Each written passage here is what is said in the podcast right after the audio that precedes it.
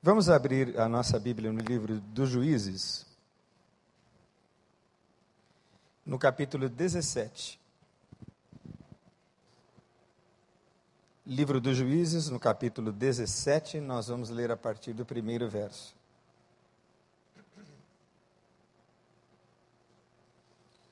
Juízes 17, a partir do primeiro verso, diz assim: Havia um homem chamado Mica, dos montes de Efraim, que disse certa vez à sua mãe: Os 13 quilos de prata que foram roubados e pelos quais eu a ouvi pronunciar uma maldição, na verdade a prata está comigo, eu a peguei. Disse-lhe sua mãe: O Senhor o abençoe, meu filho. Quando ele devolveu os 13 quilos de prata à sua mãe, ela disse: consagro solenemente a minha prata ao Senhor, para que o meu filho faça uma imagem esculpida e um ídolo de metal, e eu a devolvo a você.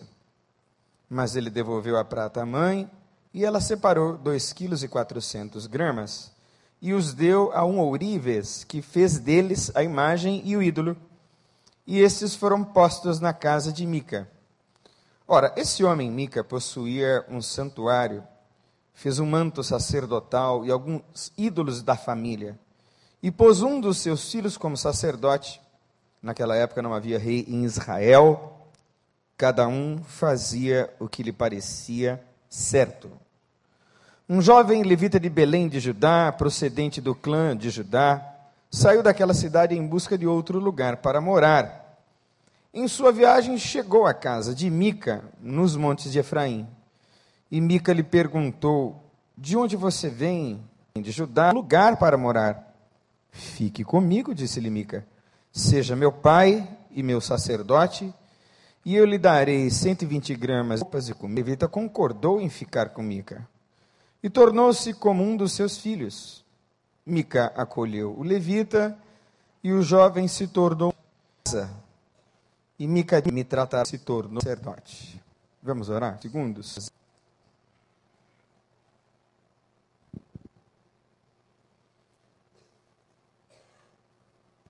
Obrigado pela tua palavra, obrigado por este momento, por esta oportunidade em que vamos meditar pela Jesus.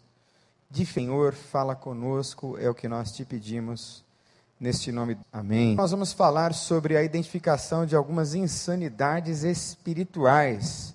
E nós vamos identificar algumas um modelo desse rapaz chamado Mica, que é um personagem do livro de Juízes. Eu sei que você sabe que existe modelo para tudo. Inclusive, os filhos se modelarão ao caráter e à cultura dos pais, tanto na sua presença quanto na sua ausência. Assim nós vamos nos espelhando uns nos outros. Assim nós vamos moldando os nossos comportamentos que antes são precedidos pelos nossos valores, pelas nossas crenças, nas coisas que vão na alma e no coração. Mas eu gostaria de fazer uma breve introdução sobre o livro de Juízes a partir do seu título, porque quando nós lemos juízes que julgaram Israel, imediatamente há uma imagem jurídica acerca desses juízes. E essa imagem é uma imagem equivocada, porque a palavra traduzida para o português não traz o sentido correto que nós encontramos no texto em hebraico. Em hebraico, ou no hebraico, a partir do verso 16 do capítulo 2, nós lemos assim que suscitou o Senhor juízes que os livraram das mãos daqueles que os atacavam. A palavra juízes, no original, deriva da palavra subtim, que significa literalmente libertador. Então, todas as vezes que você ler a palavra juízes no livro dos juízes, leia na sua alma e no seu coração a palavra libertador.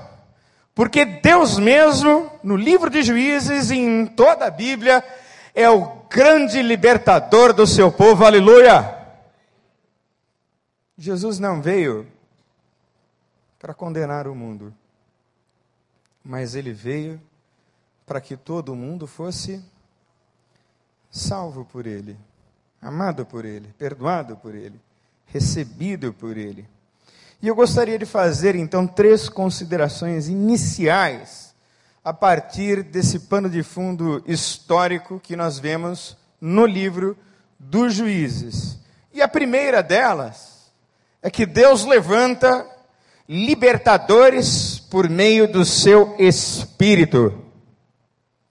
Líderes sábios e líderes que orientam uma nação ou líderes que orientam estruturas menores dentro de um país ou líderes que orientam e lideram estruturas dentro de uma empresa, hierarquicamente pequenos ou grandes, líderes que lideram no âmbito familiar, são bem-sucedidos quando recebem instrução de Deus na pessoa do seu espírito. E esta é uma experiência, irmãos, sobrenatural. Não sei quantos de vocês já perceberam de uma maneira muito viva a experiência da condução do Espírito de Deus na educação de um filho, por exemplo. O que dizer e o que não dizer. O que fazer e o que não fazer. A presença do Espírito Santo de Deus na liderança e no exercício das funções profissionais. O que dizer e o que não dizer. Como melhor manejar uma situação complexa.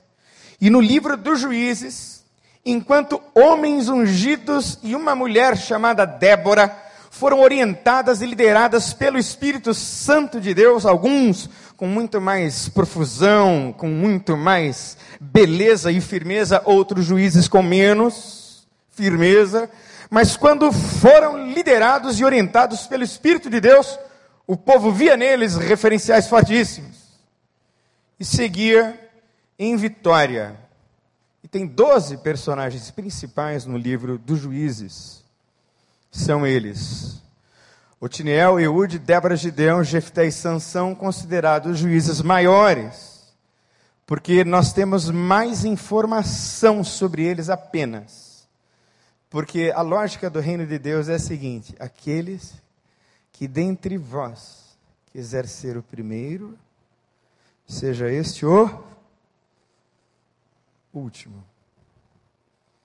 Porque no reino de Deus, os últimos serão os primeiros, e aquele que dentre vós quiser ser maior, seja este aquele que vos sirva.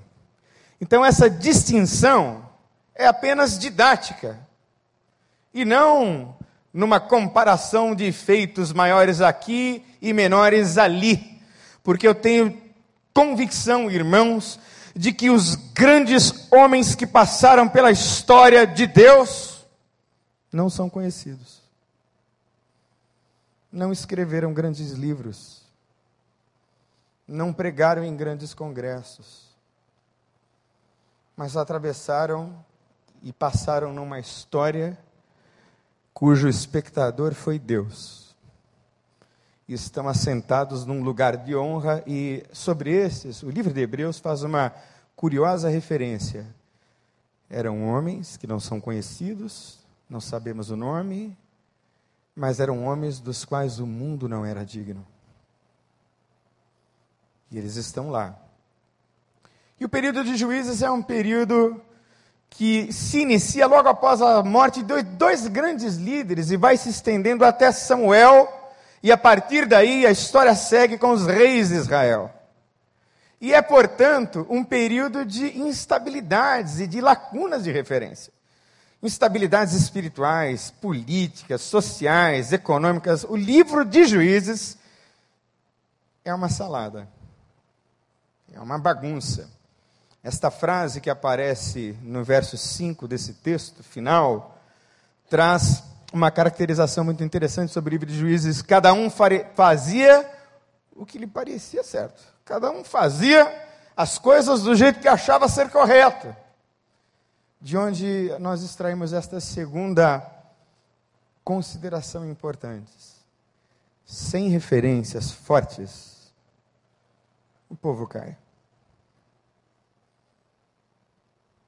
Sem referências palpáveis, de uma liderança, de uma vida espiritual forte, o povo se perde. E como a gente espera que os outros sejam espirituais e fortes e íntegros e corretos, e quantas vezes nós fugimos à responsabilidade de uma vida íntegra e correta diante de Deus. Existe um fenômeno muito interessante que é a dependência espiritual. Já viu isso? É o sujeito que depende da espiritualidade do outro. Depende da vida com Deus do outro. Como disse um pastor, é o crente seis horas. Sabe o que é crente seis horas? Ah, vou seis horas. Vocês oram e tudo vai bem. Mas não é essa a proposta de Deus, é a proposta de que você se torne uma referência no nome de Jesus. É um período de transição, de adaptação, como tantas vezes nós passamos na vida. A vida é uma série de adaptações. A vida ela é constituída de uma série de fases, desde as fases do desenvolvimento até as fases e épocas da vida. Eu tenho certeza que os casados aqui já atravessaram períodos de um casamento maravilhoso e períodos de um casamento assim não tão feliz.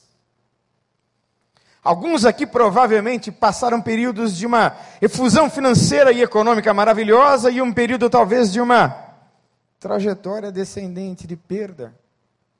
E a vida vai impondo que nós nos adaptemos a toda e qualquer circunstância.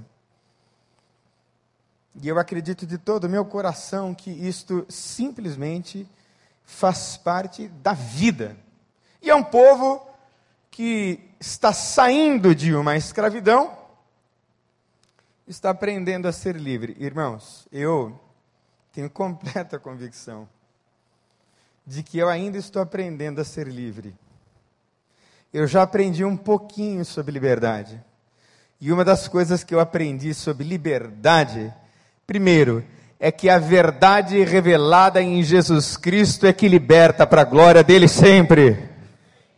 E a outra coisa que eu aprendi sobre liberdade é que os limites do absurdo e do ético e do correto precisam ser respeitados. Tem fronteiras que não se podem serem ultrapassadas, que não podem ser ultrapassadas. Tem limites que a gente não pode transgredir. E o povo está aprendendo a ser livre. E é difícil lidar com a liberdade. Porque esta liberdade, logo, logo, pode se transformar numa liberdade nociva a nossa própria imagem e semelhança e muito distantes daquilo que a Bíblia ensina.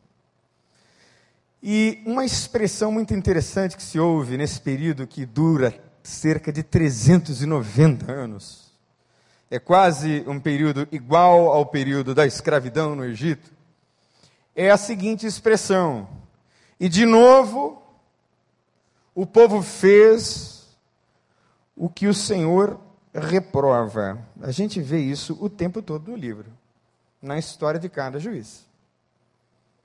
Nesse vai e vem de altos e baixos. O povo andava com Deus. Os juízes exerciam sim uma função jurídica, lidando com as questões. Um exemplo muito forte disso foi Débora, mas os juízes também lideravam campanhas militares muito eh, de sucesso, muito bem sucedidas.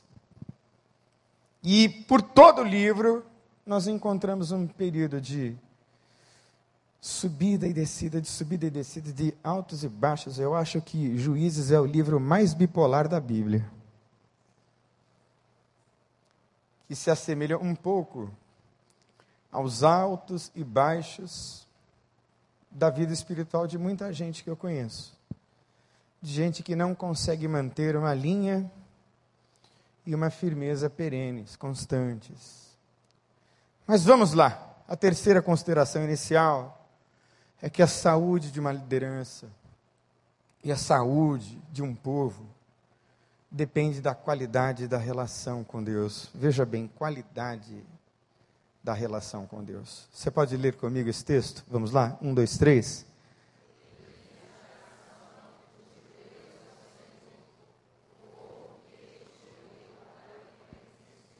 Feliz é a nação cujo Deus é o Senhor. E nós vamos entender o que é que significa ter Deus como Senhor. E o nosso personagem fala de muitas insanidades. Tem um conceito interessante de insanidade que foi produzido por ninguém menos que Albert Einstein. E o conceito é o seguinte: insanidade é fazer as mesmas coisas esperando um resultado diferente. Isso é loucura.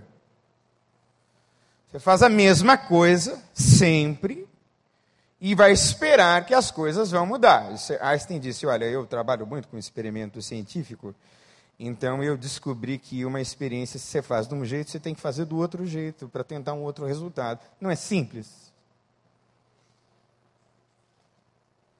Mas eu quero classificar insanidade aqui de uma maneira assim, talvez mais crua. O meu pai usava uma expressão para se referir a pessoas que insistiam no erro como pessoas de pouca inteligência.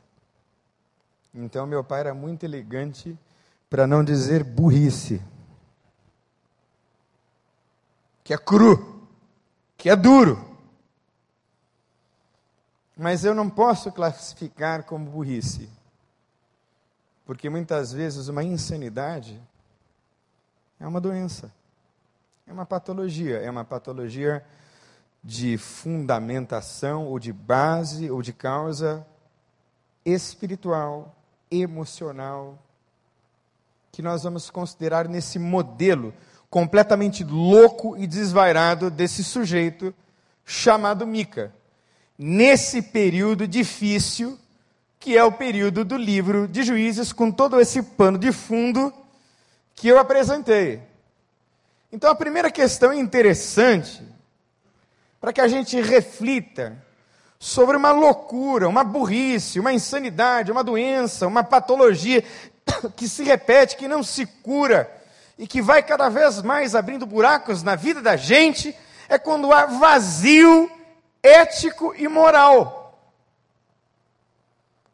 Olha que coisa interessante o texto nos traz. Ele rouba. Quem é que ele rouba? Ele rouba a mãe dele.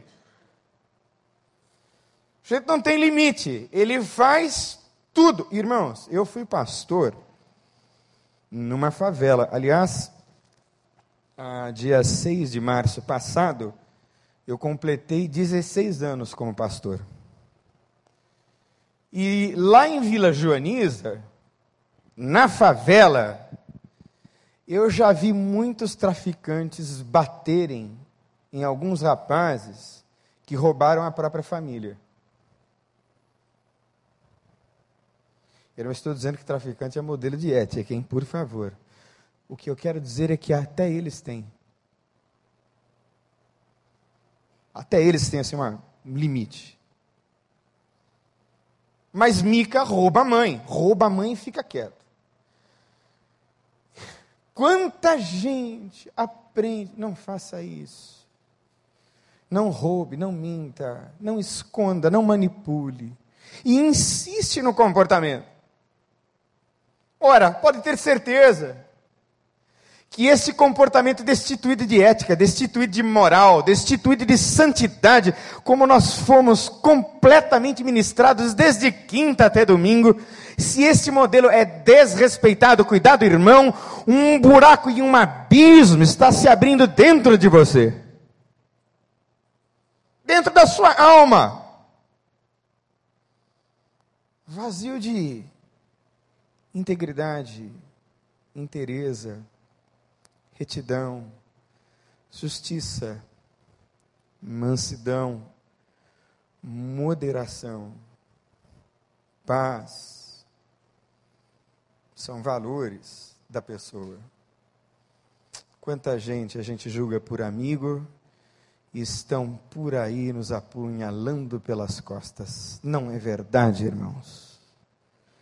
Então leve quantas punhaladas for de quem quer que seja, não seja você nunca a pessoa a apunhalar em igual medida. Amém, irmãos?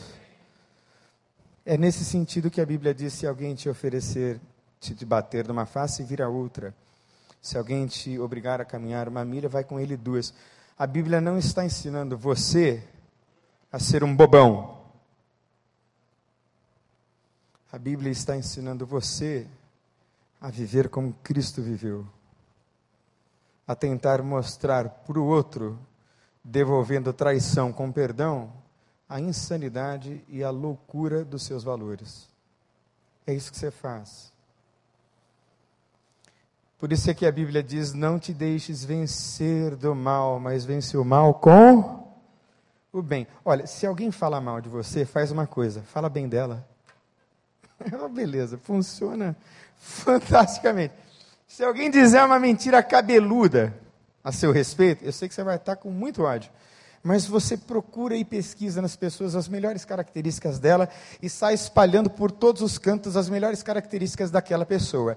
Quando a outra pessoa ouvir as mentiras a teu respeito e ouvir você dizendo as maravilhas acerca da outra pessoa, pode ser que o outro questione dizendo: Bom, peraí, quem é que é o demônio dessa história? Não te deixes vencer do mal, mas vence o mal com o bem. No nome de Jesus. Porque continuar se vingando, continuar pagando na mesma moeda, continuar do tipo bateu, levou, continuar respondendo duro a agressões duras, vai resultar no que está resultando até agora. Por isso esse padrão precisa ser mudado. Mica não tem isso. Há também, irmãos, misticismo, medo e sincretismo por tradição. Veja a que ponto chega esse rapaz. Porque ele tem muito medo porque ele ouve a mãe proferir maldições. Não é? Ó, oh, roubaram as minhas pratas, esse sujeito que roubou, vai cair um raio na cabeça dele, vai perder tudo e vai ficar doente. O menino ouve e diz: Meu Deus, vai acontecer comigo, porque praga de mãe pega. É ou não é? Não. Não pega. Pega quando você acredita que pega. Isso não tem nem a ver com espiritualidade intrinsecamente é que quando a sua mãe diz que você é um inútil, esta declaração vem de ninguém menos do que a pessoa mais importante da sua vida. E isso fica encrostado lá dentro da tua alma e você cresce percebendo a si mesmo como inútil. Essa é que é a maldição. Não é que o diabo entrou ali ou que a palavra dela teve algum poder. Não, não é isso. Mas o fato é que ele acreditou naquela maldição e foi lá e disse: Não, não, fui eu que peguei, está aqui. E aí, ah, meu filho, ele não disse que ele roubou, ele disse que ele pegou. Deve ter dito: Não, mamãe, eu peguei para guardar. Mas aí a mãe dele faz a, o seguinte: que ideia maravilhosa, não é? Que a mãe dele tem. Veja que ideia louca, descabida. Ela manda fazer um ídolo ao Senhor. Depois de Moisés, olha, gente, Deus escreveu os dez mandamentos com o dedo, numa pedra, deu para Moisés.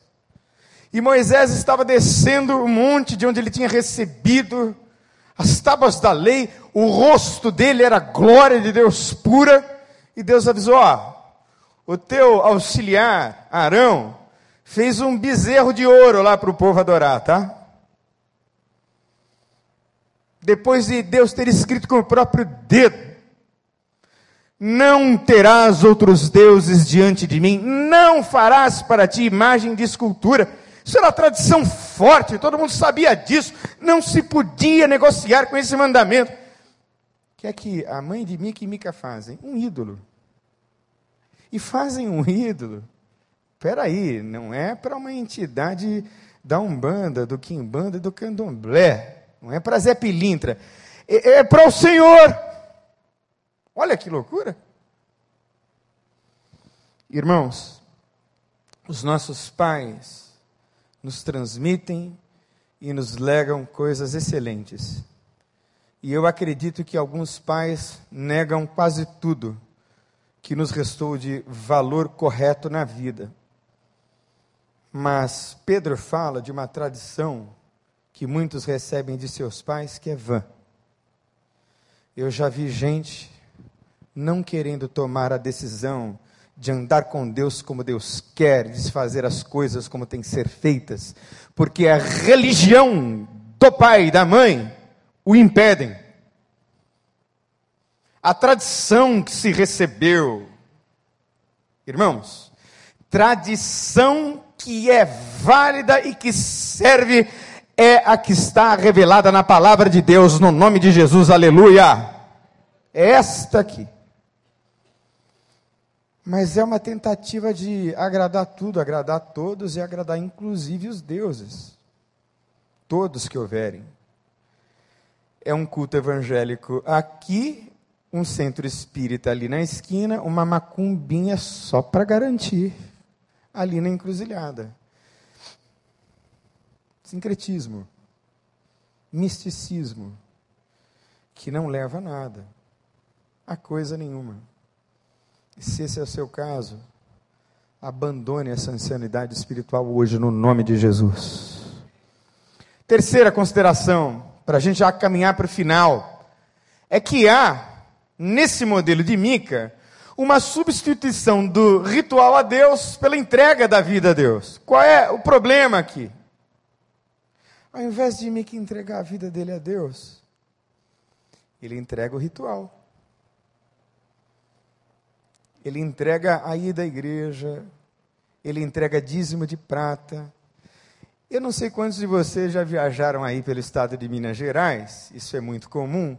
Você passa por aquelas fazendinhas e aí você vê uma capelinha. Quem já viu isso? Então, esse é antigo, está lá em Juízes. Então Mica pensava o seguinte: bom, eu preciso agradar a Deus. Como é que eu agrado a Deus? Eu agrado a Deus fazendo uma capelinha, Diz o texto que ele também tentou agradar a Deus fazendo uma estola sacerdotal, que era caríssima, de linho grosso e fino, bordada a ouro. Bom, eu vou agradar a Deus fazendo alguns ídolos de prata, e eu vou agradar a Deus tendo um sacerdote. Então ele coloca primeiro o filho para ser sacerdote. Mas aí o filho se engraçou lá com a organista da capela, não deu muito certo. Mas apareceu um seminarista.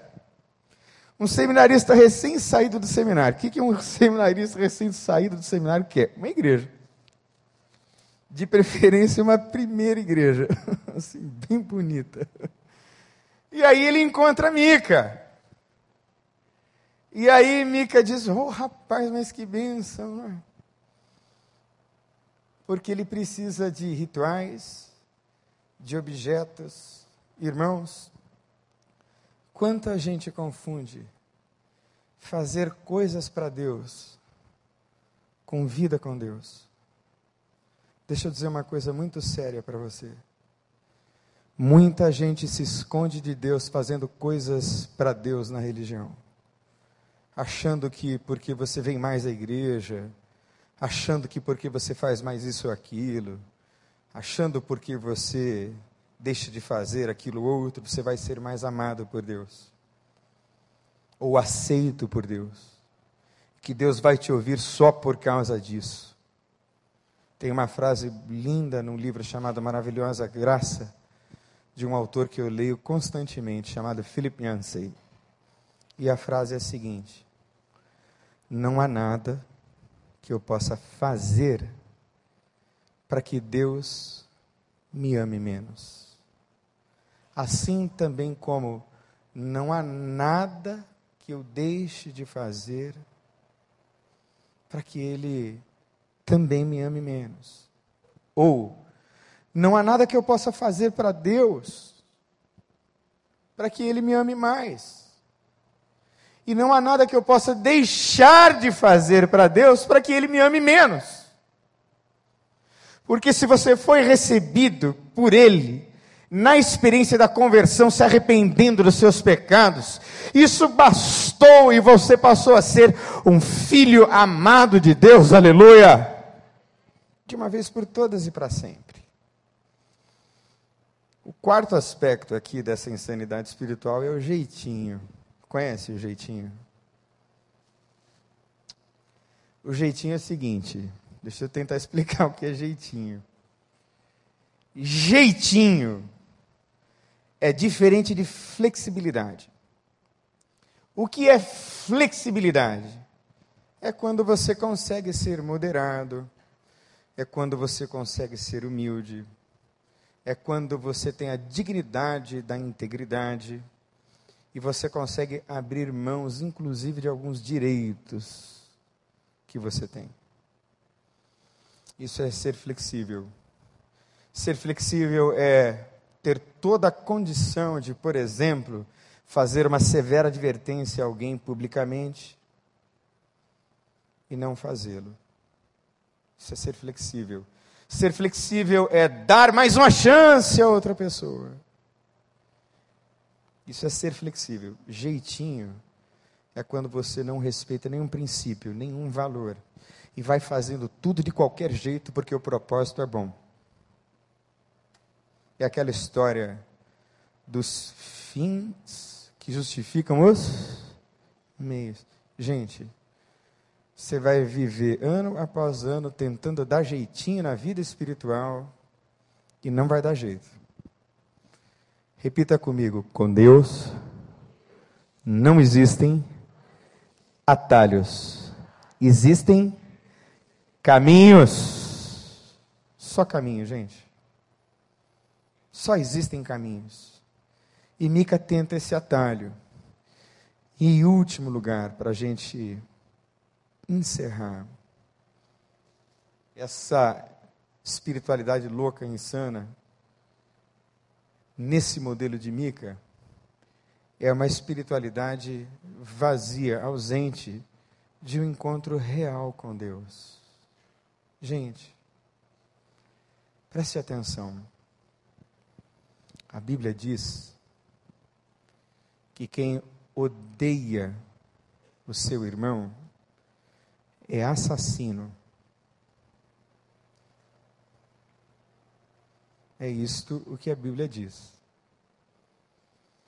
E a Bíblia também diz, na mesma carta que João escreveu, que se alguém que não ama ao seu irmão, a quem vê, como pode amar a Deus a quem não vê? Pessoas extremamente agressivas, violentas, manipuladoras, mentirosas, compulsivas. Gente que vende fácil a sua integridade. Gente que negocia fácil a sua santidade. Gente fofoqueira, intrigueira, Gente que encontra um jeitinho de roubar, justificando, dizendo o seguinte, por exemplo, vou roubar a minha empresa, porque é uma multinacional. Jamais vou roubar uma pessoa pobre. Não é? Roubou igual.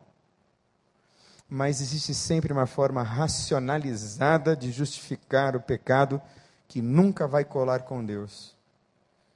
E eu estou completamente consciente de que gente que vive não um tropeço e uma recaída. Gente, recaída faz parte da vida espiritual, inclusive. Porque a gente cai e a Bíblia diz: sete vezes caiu justo, mas o Senhor o levanta, aleluia. Não é disso que eu estou falando. É de um padrão que se repete e não muda. Aí o sujeito constrói a teologia que ele quiser construir. Ele constrói os pensamentos que ele quiser construir. Nos Estados Unidos, na época em que os escravos começaram a chegar, por lá, houve gente que encontrou base bíblica para justificar a escravidão. Ora, você vai encontrar nas loucuras e nas insanidades espirituais, que são plenas e possíveis para qualquer pessoa, base para justificar qualquer loucura sua. Só não cola com Deus. Com Deus não cola.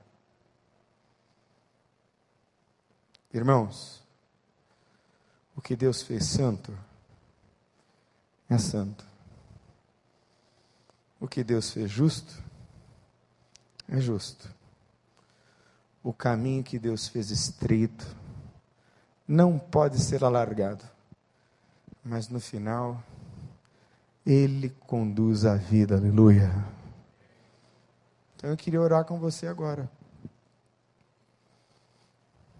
para a gente trocar, talvez, esse modelo de Mica pelo modelo de Jesus, pelo modelo, perdão, de Jesus. Vamos fechar os olhos? Fecha os olhos comigo.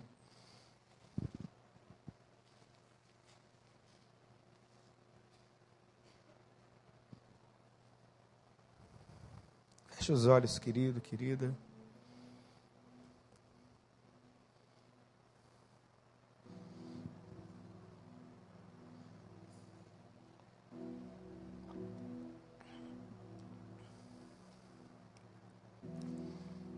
Fala com Deus. Fala com Ele.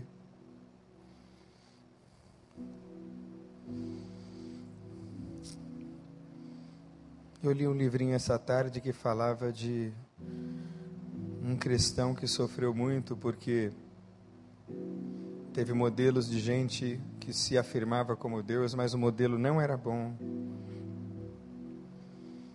E foram muito machucados. Ele foi muito machucado e também o grupo de amigos dele.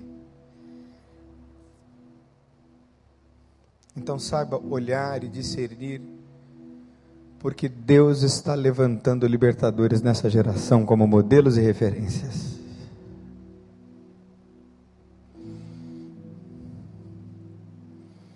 Abandona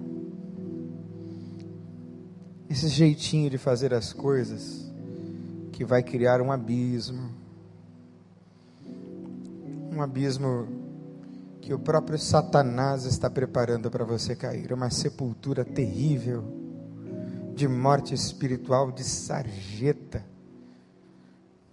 de coisa suja. É esta dimensão espiritual da recuperação que eu estou tratando hoje com você. Não por medo, mas por temor. E qual a diferença entre temor e medo? É que o temor tem base no amor, e este amor nos leva a respeitar o sacrifício vivo de Cristo Jesus na cruz do Calvário, que derramou o seu sangue, ele sem culpa, por nós pecadores. Isto é temor. É um amor respeitoso. Então joga fora essas coisas sem valor da tua vida joga fora os misticismos todos, porque toda maldição foi quebrada na cruz, no nome de Jesus. Não tem mais maldição, não tem mais trabalho de macumba, não tem mais nada disso, acabou no nome de Jesus. Deixe de achar que porque você faz isso ou aquilo, você é aceito por Deus. Deus te aceitou completamente do jeito que você é, se é que você o encontrou porque Ele te ama. Pare de dar jeitinhos. E se encontre com Deus agora. Você quer isso? Se você quer isso, se Deus falou com você, faz um gesto assim, com os olhos fechados, levanta a tua mão e diga: Eu vou mudar. Deus falou comigo. Se Deus ministrou seu coração nessa noite, irmão, irmã, só isso que você vai fazer. Eu não vou pedir para você vir aqui na frente, nada disso.